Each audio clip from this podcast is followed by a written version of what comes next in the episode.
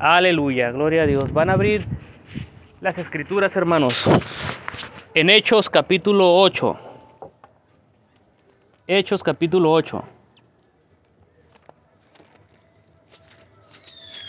Vamos a ir a la palabra. Hechos capítulo 8.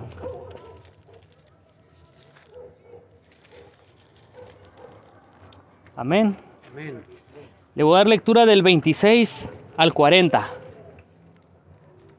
Hechos 8 del 26 al 40. Amén. ¿Ya lo tiene?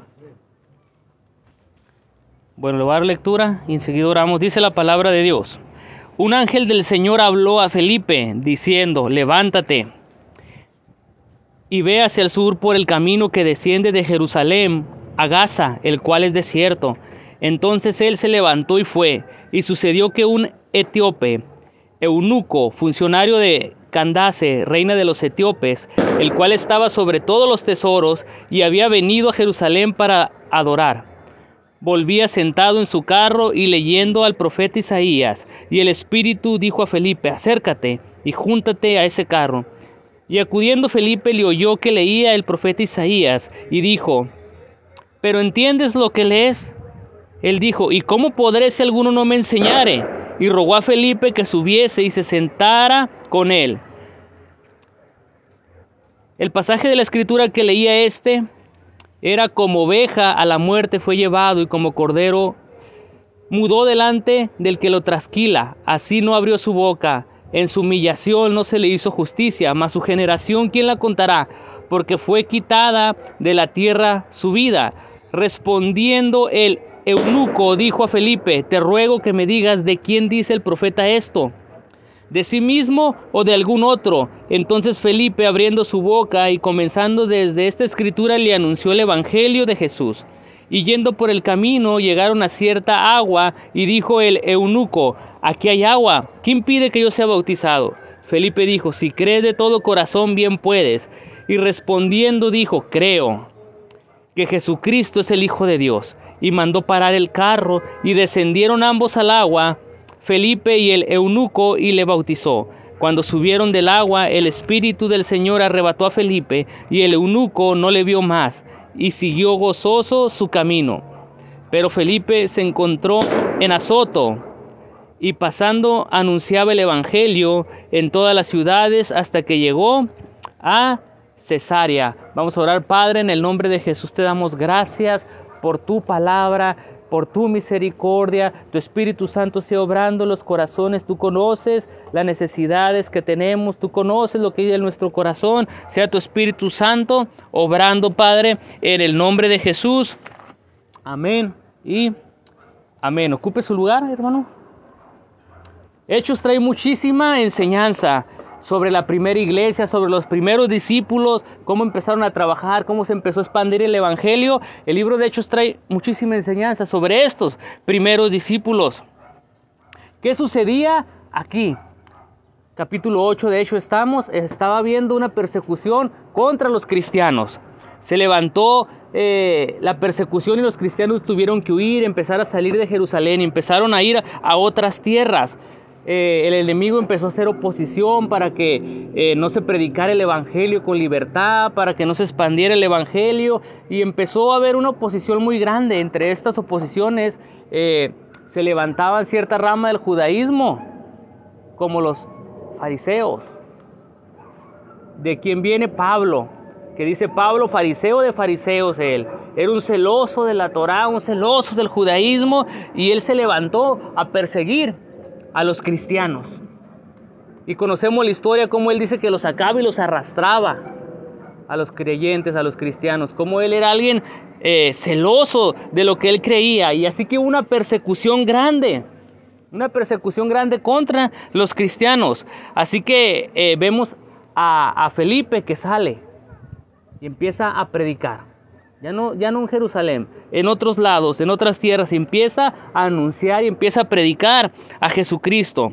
Y dice Hechos 8:4, los que fueron esparcidos iban por todas partes anunciando el Evangelio. Entre esos esparcidos iba Felipe. ¿Y qué dice que iban? Por todas partes, ¿qué? Anunciando el Evangelio. Felipe llega a Samaria y empieza a predicar a Cristo. Ahí lo lee usted en Hechos, capítulo 8. Llega a Samaria y él empieza a predicar a Cristo. ¿Y cuál es el éxito de, de la predicación de todo predicador? Es predicar a Cristo. Predicar a Cristo. No predicarse a ellos mismos, porque nosotros conocemos que hay muchos que se predican a sí mismos. Dónde anduvieron, dónde se hospedaron, lo que comieron, lo que estaba sucediendo. Se empiezan a predicar la persona a sí mismo. Y vemos cómo llega Felipe y empieza a predicar a quién? A Cristo. Empieza a hablar de Cristo. Y empezaron a suceder muchas cosas. Había milagros, había liberaciones. Eh, se empezó a, bautizar a gente. Mucha gente creyó. Vean cómo el Evangelio estaba expandiendo ahí en Samaria. Con poder, con poder. Se estaba expandiendo. Eh, así que llegamos a otra parte. Está Felipe y Augusto predicando, hay muchos convertidos, hay mucha salvación, hay milagros, hay liberación, empieza a manifestarse el poder de Dios, pero Dios le habla y le dice que vaya a otro lado, que descienda a otro lugar. Vemos a un discípulo con ciertas características que nosotros debiéramos tener, unas características especiales como seguidor de Cristo, como, como un discípulo de Cristo. ¿Qué aprendemos? de esta historia de Felipe que nosotros debiéramos tener. En primer lugar aprendemos que él era alguien de fe, dice Hechos 8:26. Un ángel del Señor habló a Felipe diciendo, levántate y ve hacia el sur, por el camino que desciende de Jerusalén a Gaza, el cual es desierto. Fue sin dudar el irse de una ciudad donde había estado ocupado Felipe, predicando, enseñando, haciendo discípulos, muchos creyeron, sanidades, milagros, liberaciones, predicando a Cristo, y ahí estaba Felipe. Pero el irse de ese lugar de repente que Dios le dice que se vaya a otro lugar, el irse de ahí a un lugar donde le dice el Señor, hay desierto, y él levantarse e irse, me está enseñando que él era alguien de fe de alguien de fe. Para muchos hubiera sido una prueba de fe, especialmente cuando ignorabas el motivo del viaje. Porque nomás le dice que vaya, descienda a tal lugar por tal camino que es desierto. Pero ignoras qué va a pasar ahí. Ignoras qué va a suceder ahí. Cómo va, qué va, qué pudiera acontecer. Tal vez por ahí están los que persiguen a los cristianos. Tal vez por ahí haya persecución. No sabes.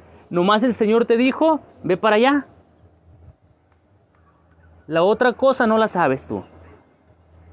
Entonces esto fue algo de fe, porque Felipe fue sin dudar y lo hizo. ¿Cuántas veces nosotros dudamos al hacer algo para Dios?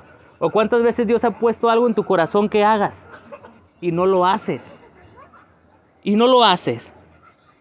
¿Cuántas veces has dudado en compartir el Evangelio, el hablarle de Jesús a alguien. ¿Cuántas veces ha pasado por tu corazón de háblale a esta persona? Y no lo haces. Y no lo haces. Dios le habló a Felipe y él rápido fue y lo hizo. Debemos ser gente de fe. Alguien de fe no es rebelde a la voz de Dios. La palabra de Dios nos muestra al apóstol Pablo. Muchos años después él está defendiendo eh, su, enseñanza, él está defendiéndose ante las acusaciones y está ante el rey Agripa en Hechos capítulo 26 y relata su historia de su conversión, relata eh, cómo él una vez fue perseguidor de los cristianos y empieza a relatar cómo fue toda su conversión. Pero en Hechos 26, 18 dice,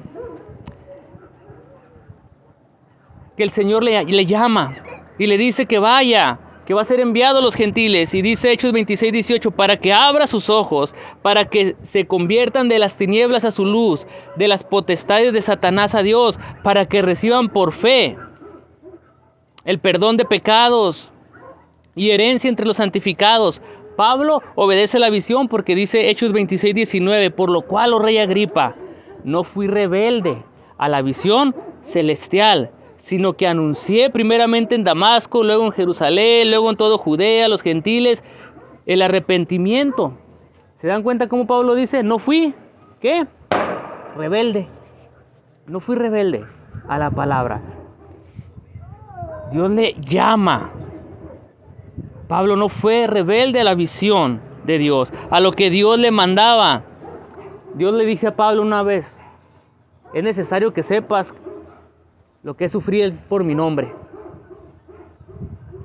En aquella ocasión lo llama el Señor.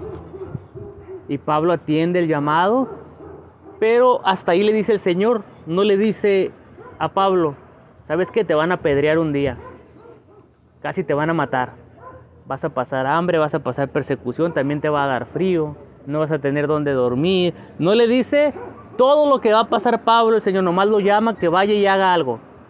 Y Pablo está diciendo y relatando aquí, no fui rebelde a la voz del Señor, sino que fue y lo hizo Pablo. Y cuando hablamos de fe, ¿quién se les viene a la mente? Abraham. Abraham, el padre de la fe. Dice la palabra de Dios que Dios llama a Abraham y le dice que salga de su tierra, de su parentela, a la tierra que le va a mostrar. Y va a ser una nación grande de él. Hebreos 11, 18 dice, por la fe Abraham siendo llamado, obedeció para salir al lugar que había de recibir por herencia, salió sin saber a dónde iba Abraham. Dios le habló, le llama y se levanta y sale. Sin saber qué le esperaba. O por qué pesares podía pasar. Dios llama a, a Pablo y sale. Pablo y nunca se esperó todo lo que le iba a pasar en todos esos años. El Señor aquí llama a Felipe y dice, sal por este camino que es desierto. Y se levanta Felipe y sale. Igual sin saber qué podía pasar ahí en ese camino de desierto. ¿Sí? Eso es fe. Dios quiere a gente de fe. Felipe fue alguien de fe que obedeció la voz de Dios. Dios le dice que descienda por ahí, por esa zona en el desierto. Dice Hechos 8:27. Entonces él se levantó y fue. Dice la palabra de Dios, vean cómo era alguien de fe. Hechos 8:29. Y el Espíritu dijo a Felipe, acércate junto a ese carro. Hechos 8:30, acudiendo Felipe. O sea, Dios hablaba, Felipe atendía. Dios decía, ve para allá, Felipe iba. Dios quiere gente así, de fe, de fe. Dios habla, y Felipe obedecía. Vemos un discípulo verdadero. Un discípulo verdadero. Tal vez muchos de nosotros hubieran dicho, no, ¿para qué voy a ir yo a ese desierto? Está haciendo un calorón por ese camino. Y luego por ese camino hay peligros. ¿O para qué voy yo por ahí? Por ese camino, tal vez por ahí están los perseguidores de los cristianos. Pudieron haber pasado muchas cosas pero el Señor estaba mandando que fuera por ahí. Nosotros debemos estar atentos a lo que Dios quiere. Ser discípulos de fe, discípulos que están dispuestos a seguir a Jesús, dispuestos a ir, dispuestos a hacer su voluntad. Felipe salió a ese desierto, a ese desierto. Y tal vez yo hubiera dicho, no, está haciendo un calorón. Me voy a deshidratar ahí. Pero si Dios nos manda es por algo. Y es porque Dios va a hacer algo en nuestra vida y va a hacer algo por allá. Pero si nosotros tratamos de entender la mente infinita de Dios con nuestra mente finita, nos morimos. Nuestra fe se muere porque nuestra mente finita trata de agarrar todo con lógica. Todo con lógica. Cuando tú agarras las cosas con lógica y tratas de darle razonamiento, respuesta ciertas cosas de por qué Dios quiere mandarme para allá, tu fe empieza a menguar.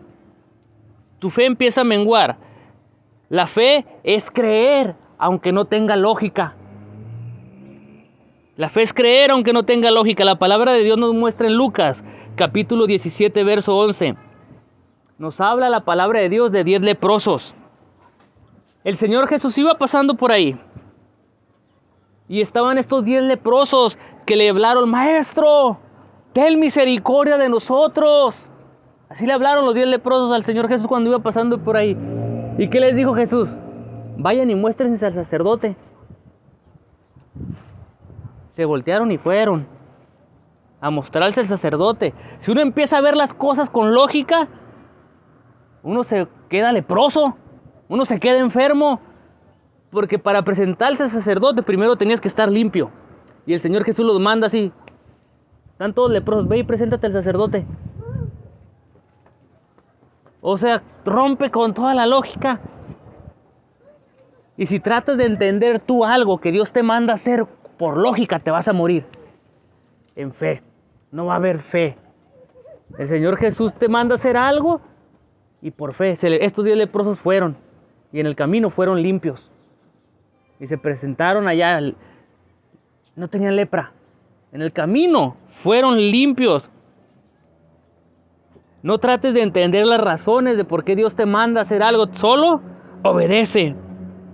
Alguien con alguna enfermedad grave, con alguna enfermedad crónica, alguien que ha batallado en una enfermedad, el Señor les dice, solo ten fe y cree que eres sano.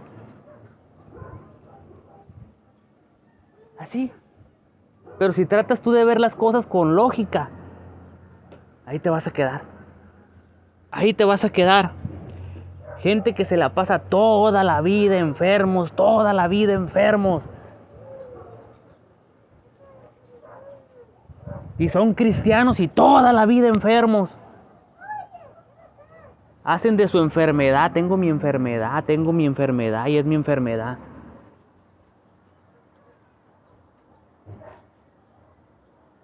Ya les he dicho que cuando suceda que llegue alguien aquí con un pie corto, una mano, una mano corta, vamos a orar. Y no la vean las cosas con lógica, veanlas por fe. Sí, por fe. ¿Se recuerdan al hermano Silva? Todo lo que hacía es por fe y muchas cosas las hacía con locura. Ayúdenme a levantar el paralítico. Pero si tratamos de ver las cosas con, con, con la lógica, ahí nos vamos a quedar. Pero ¿qué sucedían? Muchos milagros.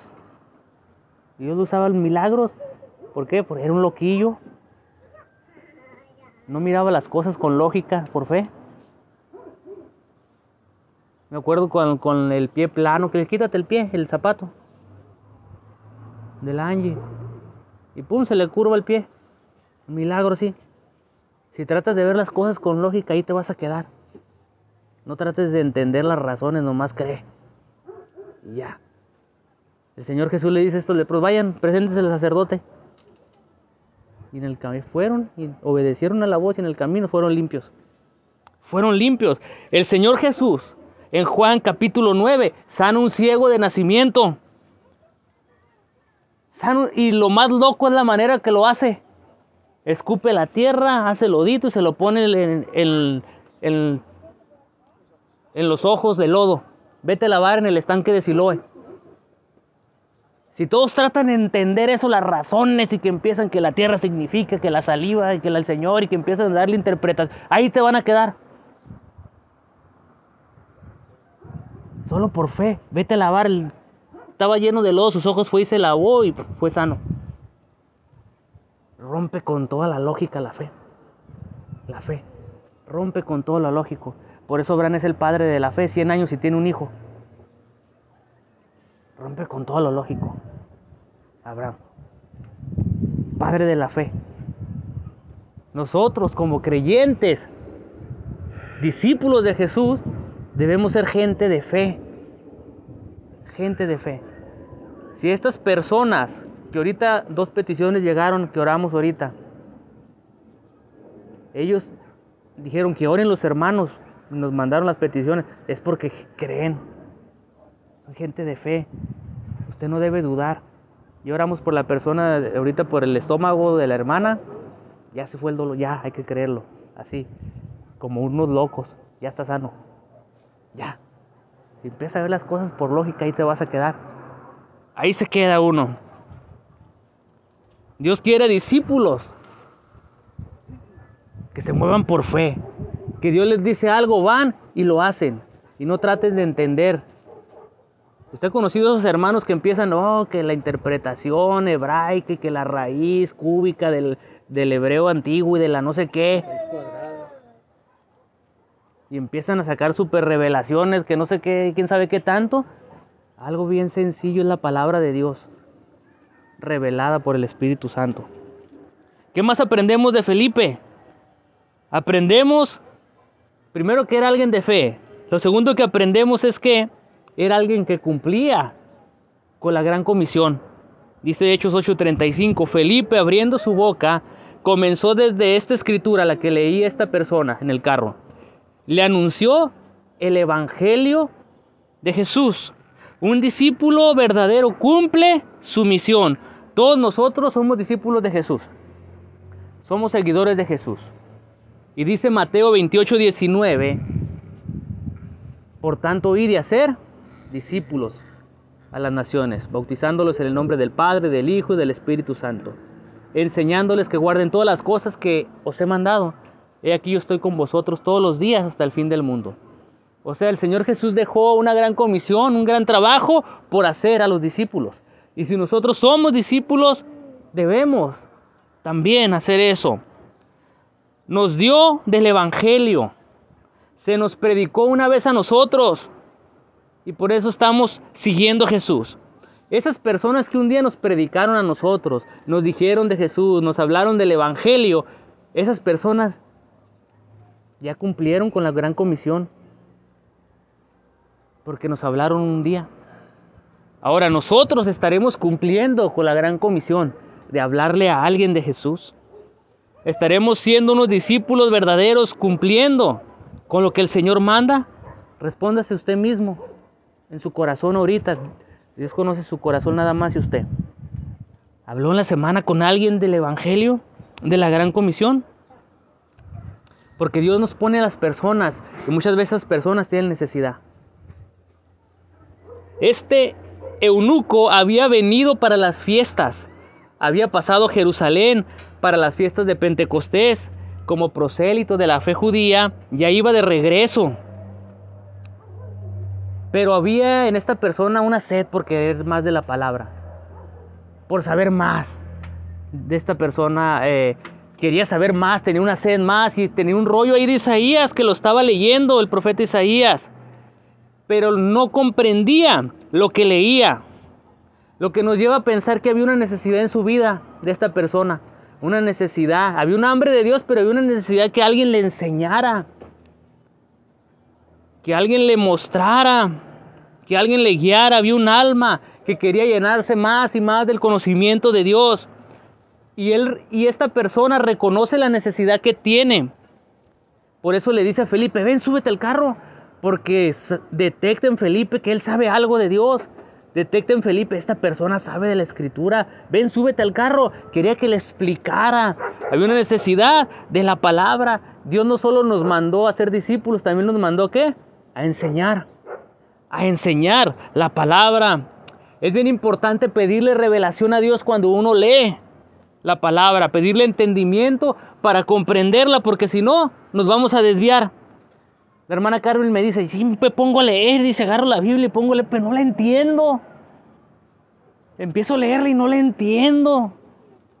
digo, ore antes de leerla. Empiece a orar antes de leer la palabra y pídale a Dios que le ayude que el Espíritu Santo le empiece a revelar la palabra, que le empiece a abrir el entendimiento en la palabra. Es bien importante enseñar la palabra, usted que ya la sabe. Hechos 8:30 dice, acudiendo Felipe, le oyó que leía al profeta Isaías y dijo, ¿entiendes lo que lees? Y contestó el etíope, ¿y cómo podré si alguno no me enseñare? Y rogó a Felipe que subiese y se sentare con él. ¿Entiendes lo que lees? Le preguntó.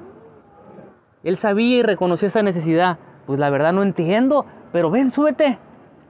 Quería aprender la persona, quería saber más de la Biblia. Cuando a alguien le falta revelación del Espíritu Santo,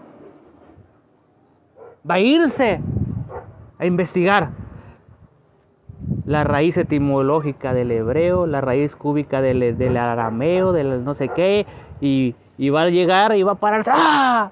Se dice Yeshua. Ok, muy bien. ¿Qué más?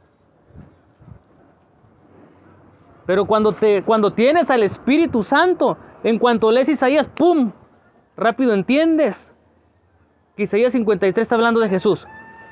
Pero cuando no, no puedes comprender que está hablando de Jesús. Necesitamos al Espíritu Santo en nuestra vida cuando leemos la palabra de Dios. Esta persona rápido vio en Felipe algo que se acercó ahí y le preguntó, ¿entiendes lo que él rápido detectó algo? Ven, súbete. Quería que le contara, que le diera de la palabra y Felipe empezó desde ese texto a hablarle del Evangelio y lo llevó a Jesús. Toda la Biblia nos habla de Jesús, nos revela al Mesías y nosotros podemos tomar una palabra y dirigirla a la cruz, a Jesús. Tomamos una palabra y la dirigimos a la cruz. Va a haber dos tipos de gente. Usted se va a topar con dos tipos de personas siempre, con dos. Va a haber uno que trae un hambre y una sed por la palabra que le va a preguntar y le va a pedir que le enseñe. Dime, enséñame. ¿Por qué esto? ¿Por qué aquello? Ah, con razón sucedía esto. Y la otra persona va a hacer lo contrario. Te va a preguntar para ver qué tanto sabes. Te va a preguntar nomás para discutir y te va a preguntar para él sacar su, su tema de interpretación y dejarte impresionado. Con la segunda persona no pierdas el tiempo. Ve con la que tiene hambre de Jesús, la que tiene hambre de oír la palabra, de oír la palabra viva. Con esa persona sí, háblale, háblale la palabra. Dice Hechos 8:35, entonces Felipe, abriendo su boca, y comenzando desde esta escritura le anunció el Evangelio de Jesús. Tomó esa escritura que tenía el etíope Isaías 53 y le anunció a Jesús. Le llevó al Evangelio. Nosotros podemos tomar porciones de la Biblia y llevarlo al, al Evangelio, llevarlos a la cruz, enseñarles. Dios envió a Felipe donde había una necesidad, donde había un alma a quien compartirle, Dios pone a la gente a la que le compartamos, a la que le llevemos esperanza de salvación. Dios nos pone personas para que oremos por esa gente. El, viernes me dice el compañero del trabajo, oren por mí, estén orando. Sí, estoy orando por ti, le dije, por el cholo, el tremendo cholo. Me dijo el viernes, sí, estoy orando por ti, le dije. Dios nos pone a la gente, a las personas. Y a veces nosotros no queremos entender. Ayer me decía una persona, estaba hablando por teléfono y me decía, es que el vecino de un lado lo soñé. Y como dos semanas después, lo, soñé como, lo soñó como dos o tres veces, como dos semanas después se murió. Y dije, chin, no fui a hablarle de Jesús. No fui a hablarle de Jesús, dijo. Y a veces Dios nos pone a la persona porque ya está en sus últimos días para que le hablemos. Y a veces callamos. Y, nunca, y siempre, nunca se me olvida lo, cuando fuimos Lisbe, allá en el jardín. Que nos dividimos la colonia para ir a evangelizar y orar por los enfermos. Y, el grupo con Lisbe íbamos, nos tocaba al lado de Daniel. No nos tocaba ese lado, pero Daniel este, nos dio otro lado, pero Lisbeth dijo, no, tenemos que ir para allá. Porque ahí en esa casa siempre se pone, era un viejito, una viejita. Una viejita ahí en el solecito, ahí se pone siempre, y ahí está bajo el sol siempre. Y cuando paso la veo ahí como triste, ahí está ella. Tenemos que ir ahí. Digo, Lisbeth, no nos toca, le tocó el área de Daniel. No, ahí tenemos que ir. Ahí Dije, bueno, pues vamos, pero que no nos vean, vamos rápido. No nos vea Daniel, vamos rápido. Y ahí vamos, por ese lado. Y nunca se me olvida. Llegamos a ese lugar y en cuanto Lisbeth se acercó, no me acuerdo quién más iba ahí de los muchachos, de los jóvenes. ¿Iba Eduardo? No. Cris, tú, tú, Luis Iba Jadelin, iba Jadelin de los jóvenes. Y Jaciel, llegamos ahí. En cuanto Lisbeth se acercó a, esa casa, sale una, una, una señora ahí. Y Lisbeth lo primero que pregunta es, está la señora que siempre se sienta ahí en el, solecito, ya murió, le dice. Lisbeth se voltea y empieza a llorar y sale caminando bien recio. Y si no era salva, y si no le hablaron de Jesús, y si no le dijeron, si no tenía salva, iba llorando Lisbeth a un lado. Porque le cayó de peso, porque ya Dios le había puesto que hablara con esa persona. Y no atendió en ese momento. Y le dolió a Lisbeth y se fue llorando. Lisbeth, pues regrésate de todos modos, ahora está esta otra señora. Y Lisbeth se regresó, lloró por esa señora. La dejó pasar la señora y Lisbeth oró por esa señora. Pero a veces va a ser la última oportunidad de una persona de escuchar del Evangelio, de oportunidad de salvación. Y vamos a estar pasando por ahí, el Señor nos va a poner a nosotros que le hablemos. Que le hablemos. Y si no lo hacemos y luego nos enteramos que ya murió, nos va a doler tanto el corazón, porque era un alma que se, que se perdió. Se perdió. Esta persona, el, el, el cholo, me dice, espero ir y espero no sea demasiado tarde.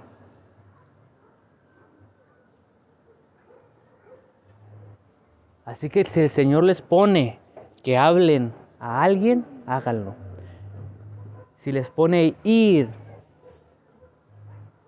a un lugar, porque ese día el Señor le puso a Lisbeth esa casa, hay que ir. Porque si el Señor nos pone eso es que va a obrar ahí algo, va a hacer algo ahí. Y va a hacer algo con nosotros. Dios quiere discípulos que estén atentos a lo que Él habla. Felipe estaba atento a lo que Dios hablaba. Ve para allá, iba. Acércate a este carro, se acercaba. Dios quiere esos, esos discípulos atentos a lo que quiere hacer el Espíritu Santo. Pablo pasaba por Galicia y por Frigia y le fue impedido por el Espíritu Santo predicar en Asia. O sea, tal vez su plan era ir ahí y no, le dijo el Espíritu, todavía no. ¿Y qué hizo Pablo? No lo hizo. Entonces, atentos a lo que Dios quiere, a lo que Jesús manda. Y quiero que oremos ahorita. Si usted le falta ser un discípulo que atienda la voz de, Dios, dígale al Señor que quiere atender su voz.